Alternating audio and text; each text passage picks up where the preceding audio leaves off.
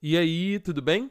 Eu sou Matheus Machado e esse é o podcast Repensar um espaço para reflexões sinceras sobre a vida, sobre crenças, sobre sexualidade e sobre autoconhecimento. Um espaço para a gente trazer questões complexas e compartilhar sobre os muitos desafios da vida. Você é convidado para participar desses encontros, que tem novos episódios toda segunda aqui no Spotify. Pode entrar e fica muito à vontade. Que parar para pensar, consertar a minha vida, consertar o meu altar. Tenho que parar para pensar, hum, ah, consertar o meu altar. Tenho que parar para pensar, consertar a minha vida, consertar o meu altar. Tenho que parar para pensar, hum, ah, consertar o meu altar. Yeah, o meu altar, yeah, o meu altar, o meu altar. Ratatata, yeah, yeah, yeah.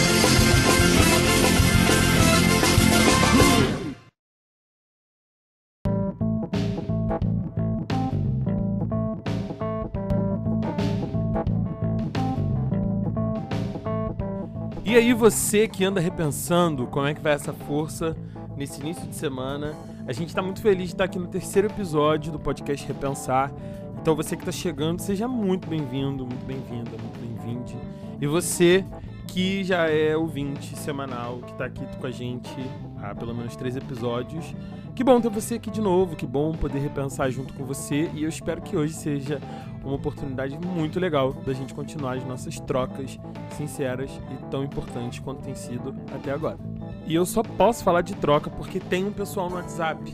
Eu continuo falando sobre isso aqui porque a gente está criando comunidade, a gente está trocando, a gente está conversando. É um espaço para você dar feedback, é um espaço para você perguntar. E aí tá sempre aqui no, na descrição dos nossos episódios o link para você que quer entrar. No último episódio a gente também deixou um link para você que quer compartilhar e quer ouvir músicas que não necessariamente são louvores, música gospel, mas que te conectam com Deus, te conectam com outras pessoas. Então, se você quiser fazer parte, volta no episódio passado que você vai encontrar essa playlist e tem a oportunidade de colaborar com a gente também. E vou dizer para você que já apareceu muita coisa, tá? De NX0 a Caetano Veloso, de Net Roots a Nando Reis, de Fala Mansa a Diogo Nogueira. Então, se você quer saber realmente o que tem lá, vale a pena conferir. Se você quer dar sugestões e quer ver outras ideias que a gente também anda compartilhando por aí, vai no nosso Instagram, @podcastrepensar. Não deixe de seguir a gente e continuar interagindo também em outras redes sociais. E compartilha com seus amigos. Eu tenho recebido muitos áudios de amigos que compartilharam com outros e os feedbacks que eles recebem. Isso é muito legal. Não estou autorizado a botar nada aqui, nem quero também nesse momento. Mas eu estou muito feliz com os feedbacks de vocês. Que Deus te abençoe e continue te ajudando nesse processo aí de repensar. Então, vamos para mais um episódio. Hoje a gente vai falar um assunto. E eu vou começar contando a minha história pessoal com relação a esse assunto. Mais ou menos em 2017, eu comecei a perceber alguns amigos que cresceram na igreja comigo, se afastando dela. O nome que a igreja dá para essas pessoas geralmente é desviados. Porém, na minha convivência com eles, eu continuava vendo vários traços da fé refletidos nas atitudes, nas orações, nas buscas de sentido e de palavra.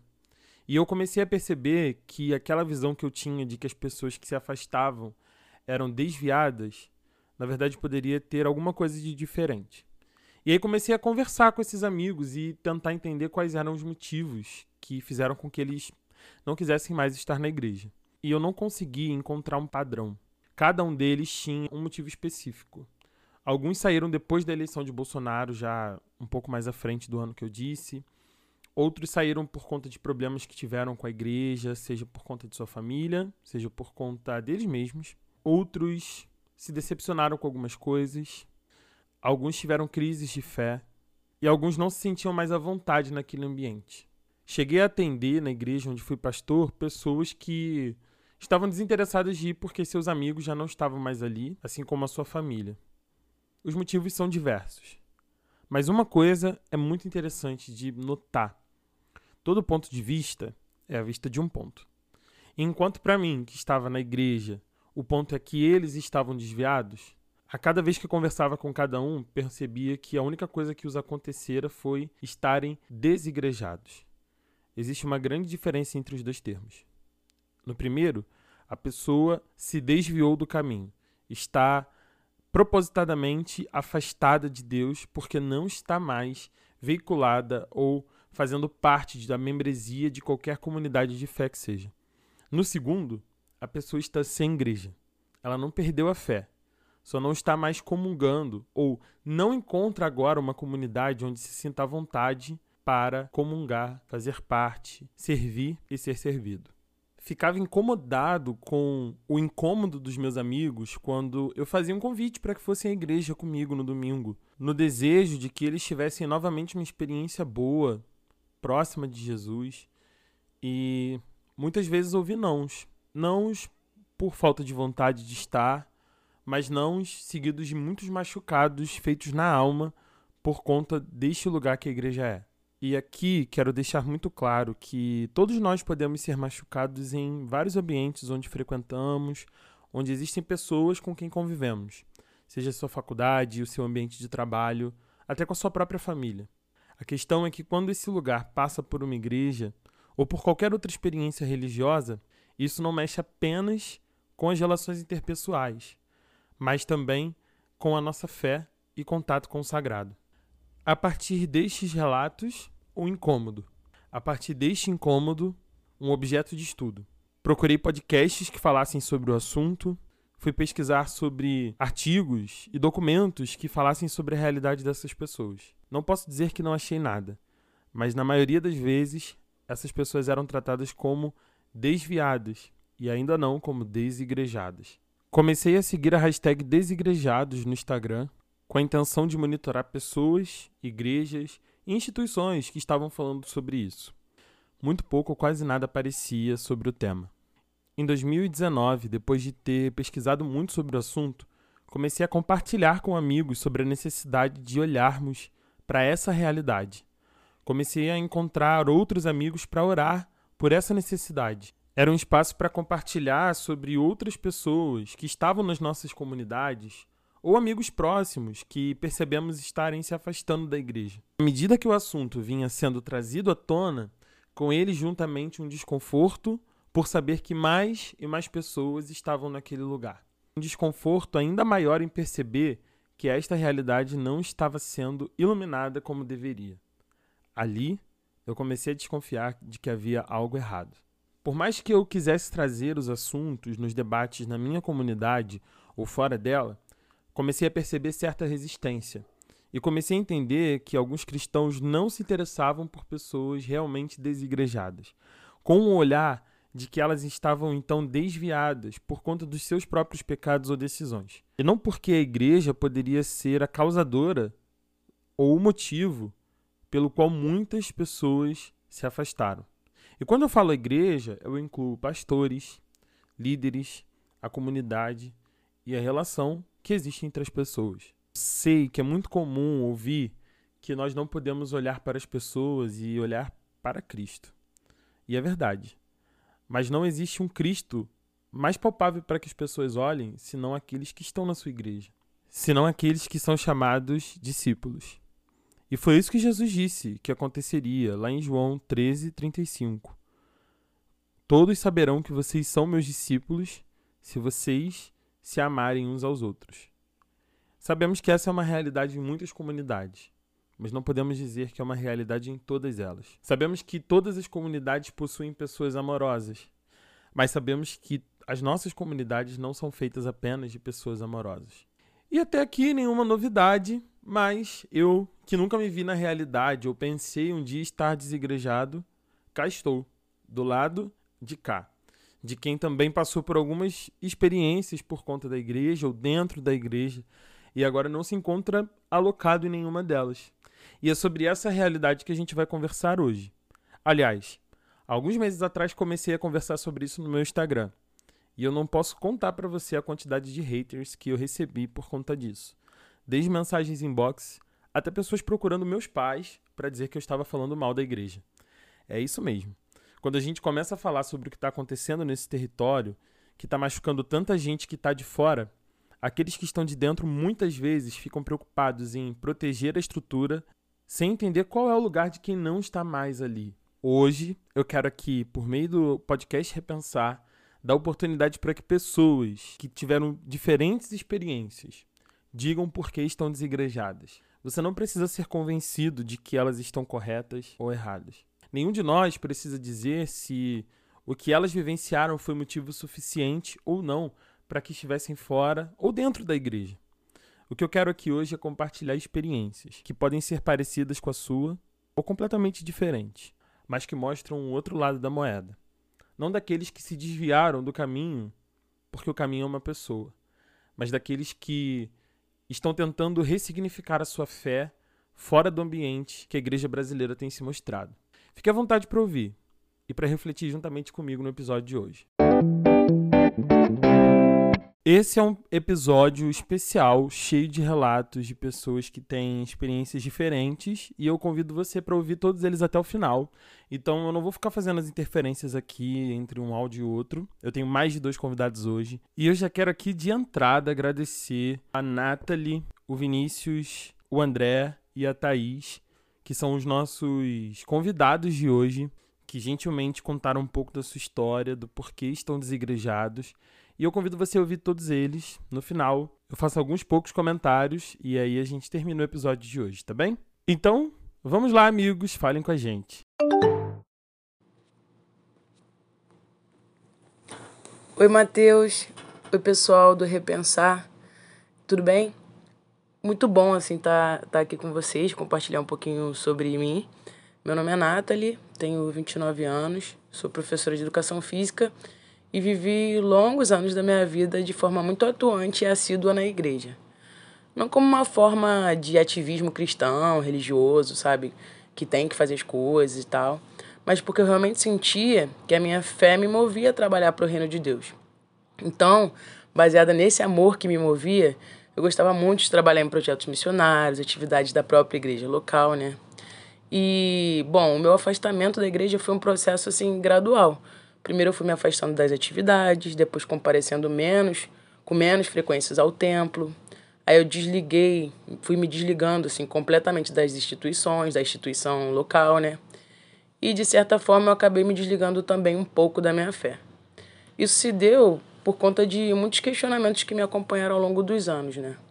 Por não concordar com muitos posicionamentos que são característicos da igreja e principalmente por conta de não sentir que eu estava sendo a pessoa que eu de fato deveria ser. Eu fui sendo formada, né, com muitos não pode, não se deve, Deus não te criou para isso. E aí eu fui me reprimindo e tentando me encaixar naquele padrão que nunca me coube de verdade, né? Eu lembro que quando eu ainda era muito novinha, eu recebia críticas pela forma que eu gostava de me vestir, de como eu agia, até da forma de eu brincar, né? Mesmo parecendo bem bizarro. É, porque, assim, eu não me encaixava naquele estereótipo pro feminino, aquilo que esperavam de mim. E sabe, não, a gente não é o que as pessoas esperam da gente, né, na nossa essência. E, e como as pessoas gostariam que a gente fosse de fato. E revelar a pessoa que a gente realmente é é uma quebra de expectativa muito grande, né? E as pessoas não estão preparadas para isso. E às vezes nem a gente está preparado. Isso gera muito medo, né? Até que a gente tenha coragem de ser quem a gente é de fato, né? Então, quando eu fui me conhecendo de verdade, eu fui rompendo com esses padrões, né? É, e eu realmente tentei me encaixar onde nunca me coube, né? E isso me rendeu muito sofrimento, desencadeou depressão, ansiedade, aquele processo de dor que a gente já conhece, pelo menos de ouvir falar, né? É, aí, né, só depois de muita terapia, tratamento psiquiátrico, eu sinto que eu estou onde eu devia estar. Não sinto falta da igreja em si, porque considero que nos últimos tempos que eu estive presente naquele ambiente era bem pesado, né? É, tem muitas lembranças negativas, na verdade. E as boas lembranças são as dos tempos que eu me dediquei a missões mesmo. Conheci muita gente legal naquele tempo.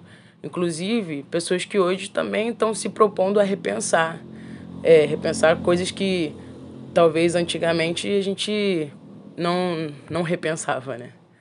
É, eu considero que aquele tempo foi um tempo precioso porque eu acredito que a igreja ela tem um potencial social muito grande, ainda que muitas vezes não aproveite de forma certa esse potencial, por acabar se apegando à religião, à doutrina, e aí desperdiçando o que de fato poderia ser é, ser dispenseiro do amor de Deus. É, nesse tempo que eu estou afastada da igreja, me aproximei mais de mim é, e de, pessoas que e, e, de pessoas que realmente assim me amam, né? É, Deus me criou para ser o que eu sou e, e aos poucos eu fui me reencontrando e ainda estou num processo de reencontrar com a minha fé, porque a minha fé foi muito ferida nesse processo todo, né? E aí eu estou nesse processo de repensar.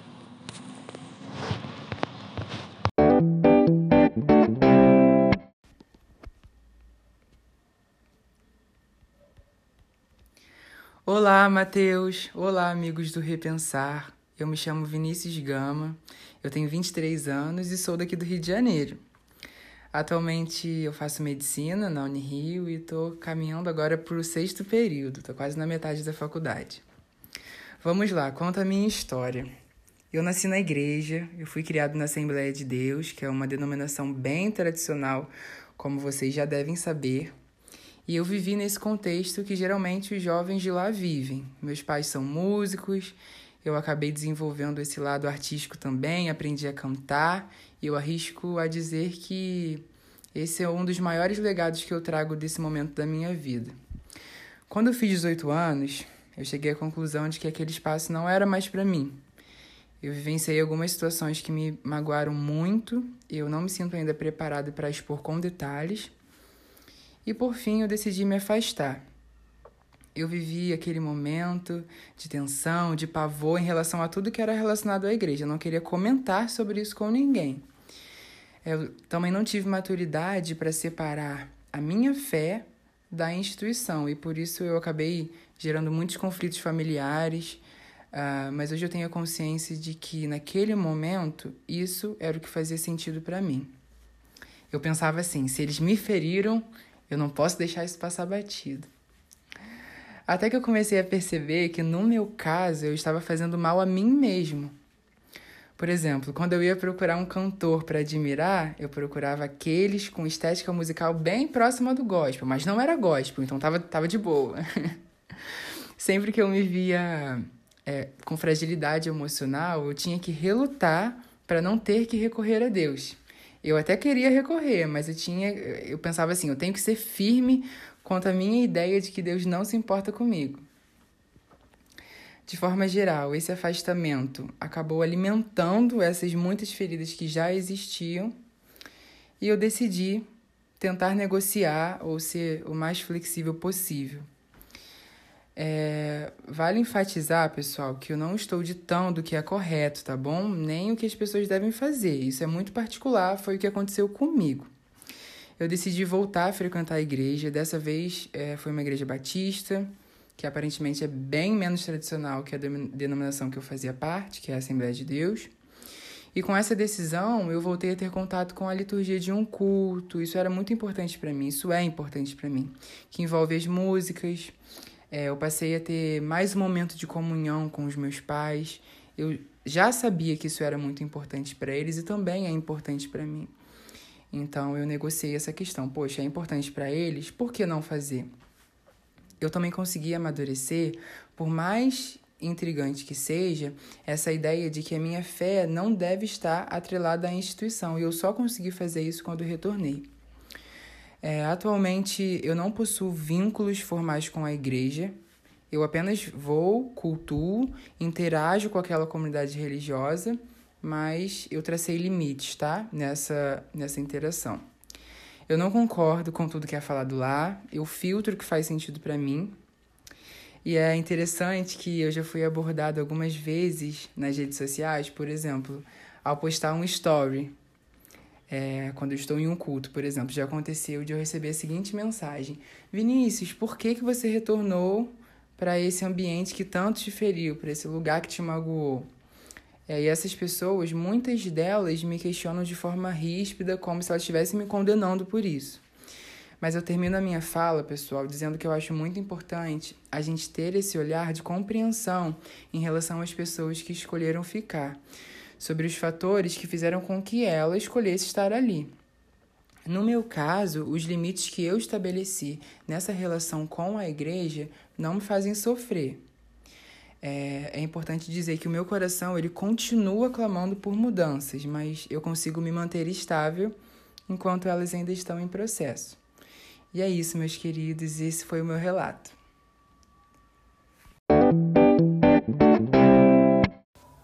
Oi, gente, meu nome é Thaís. É...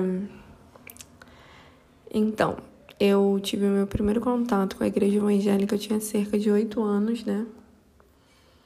E, e cresci nesse ambiente, né, de igreja batista e permaneci ali por mais ou menos uns 15 anos. E, e nesse tempo, né, conforme eu fui crescendo, virei adolescente, eu comecei a, a, a, querer entender qual era o meu propósito, por que, que eu ia pra igreja, por que, que eu acordava domingo de manhã pra uma IBD realmente qual era o meu papel, né? É, também comecei a entender quem eu era no meio do mundo, tá ligado? E desde cedo eu fui muito exposta à generosidade, né? Minha mãe era um ser humano extremamente generoso, né? Mãe, eu quero ser como você. E e eu achava que isso era algo, né, uma característica da igreja, né? Minha mãe era assim porque minha mãe era da igreja e não associava que era o caráter dela, era quem ela era, né? E, e nesse meio tempo eu comecei a, a, a, a realmente construir um projeto com os amigos meus, né? um projeto social. E, e eram amigos meus da escola, que nem eram evangélicos, então assim, não tinha vínculo nenhum com a igreja. E a gente começou a levar sopão, né, para os moradores de rua, agasalho, enfim. E era algo totalmente financiado, assim, eu e meu pai e isso. E até que um dia eu cheguei na igreja toda feliz. Só que esse projeto, voltando, era eu e meus dois amigos, foi crescendo, tomando uma proporção muito grande. E começou com duas, daqui a pouco ia 50 pessoas. E. E eu lembro que, como as pessoas sabiam de qual igreja eu era, as pessoas começaram a associar o projeto da igreja tal. E eu lembro que um dia eu cheguei na igreja, né, toda feliz para uma reunião, e o pastor falou assim: Quero falar com você, Thaís. Eu, ah, tá. Ele falou: Você pode continuar com o seu projeto, mas só não coloca o nome da nossa igreja, porque o projeto não é da igreja. E aí, aquilo veio no meu coração tão forte, sabe? E eu fiquei assim: Por que não é? E a partir daquele momento eu sabia que não era, não podia mais ficar ali. Eu falei, cara, esse lugar não é para mim. E, e, nesse tempo eu conheci uma outra igreja, a United. Eu tenho certeza aqui que muita gente sabe, quem já foi, quem já saiu, conhece, todo mundo conhece alguém que já frequentou a United. E assim, tem vários e vários motivos, né, pela saída. Mas eu acho que para mim o mais forte foi exatamente o mesmo motivo da igreja que eu cresci. Né? A igreja que eu escolhi sofria da mesma coisa, a falta de generosidade. E, e assim, eu tô até com a voz trêmula porque isso ainda mexe comigo, né? Eu não consigo acreditar o quanto a igreja ainda tá longe de ser generosa.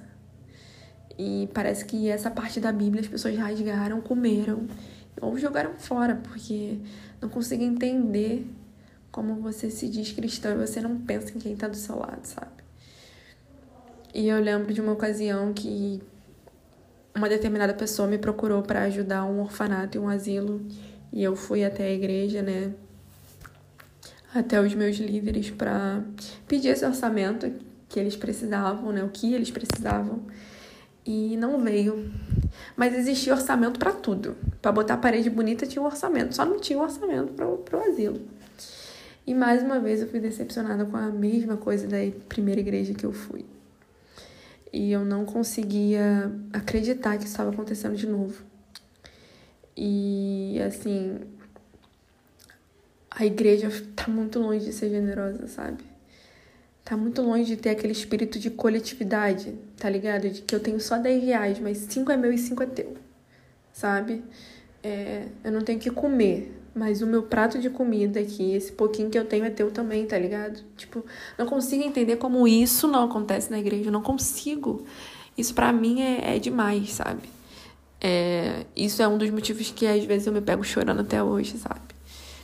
Então, realmente hoje, é, assim, desculpa, Matheus, eu não me não, nem, nem, nem é só afirmo que eu sou desigrejada, porque eu, eu hoje acredito muito que a igreja sou eu e Jesus, sabe?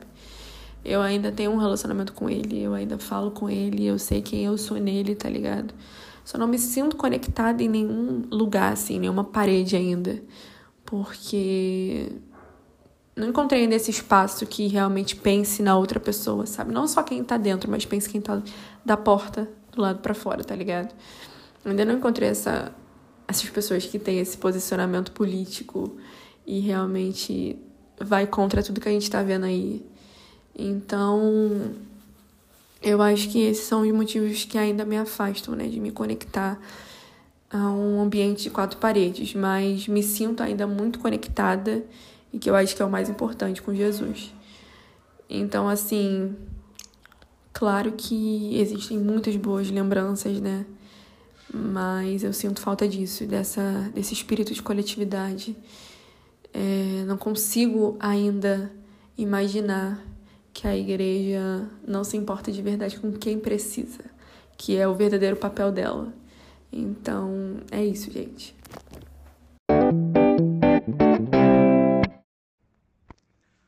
Olá, Matheus. Oi, pessoal do Repensar, tudo bem? Que legal poder compartilhar aqui com vocês. Aqui quem fala é André Santana. Eu sou psicólogo, uh, mas já fui pastor batista por mais de 10 anos. Atualmente eu atuo tanto na área acadêmica eh, de ensino, como também na pesquisa. Né? É, motivo pelo qual eu me encontro nesse instante desigrejado tem a ver com uma série de reflexões que eu fui fazendo ao longo dos anos uh, em que eu estive integrado a uma comunidade cristã e que, obviamente, me fez perceber de modo mais amplo as possibilidades é, do reino que não se esgotavam é, dentro do, do percurso da igreja. Não é? Ou, como diz o Rubem Alves no Enigma da Religião, é que é possível perceber também sinais do Espírito para além da comunidade cristã e não tão somente nela. Ah, uma das coisas que eu sinto falta, sem dúvida alguma, são as pessoas. Não é? Esse convívio comunitário ele é altamente potente e muito da minha formação eu devo a isso. Né? Essa é uma das coisas que, sem dúvida alguma, é, fazem falta.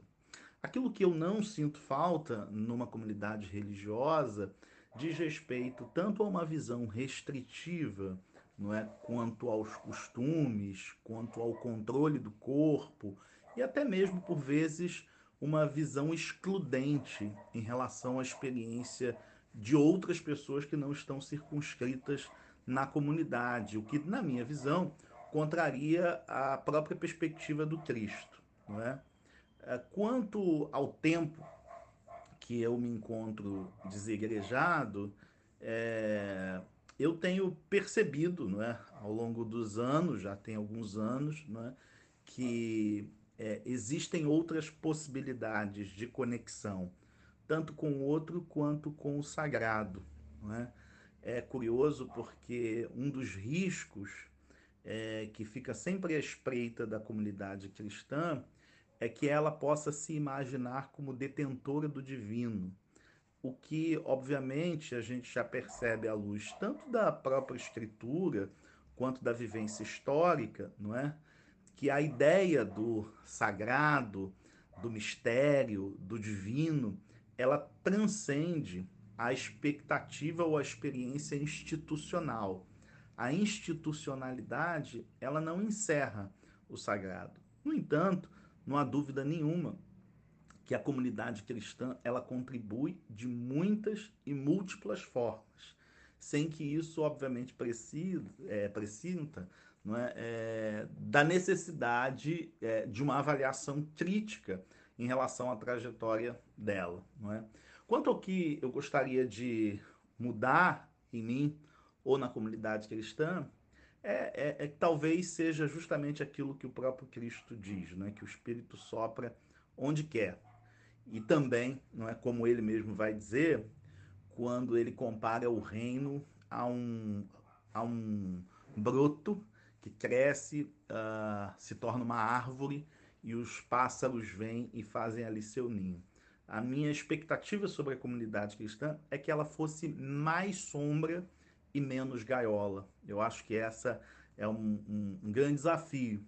E talvez o desafio que a gente tem pela frente, diante desse contexto social que a gente está vivendo no Brasil, é, eu gostaria de ver mais vezes a igreja cristã, na sua maioria, fazendo as escolhas que o Cristo fez, não é? Ao lado de quem é pobre, ao lado do oprimido, ao lado de quem está marginalizado, ao invés de estar ao lado daqueles que exercem força, poder e riqueza. É isso. Grande abraço, pessoal.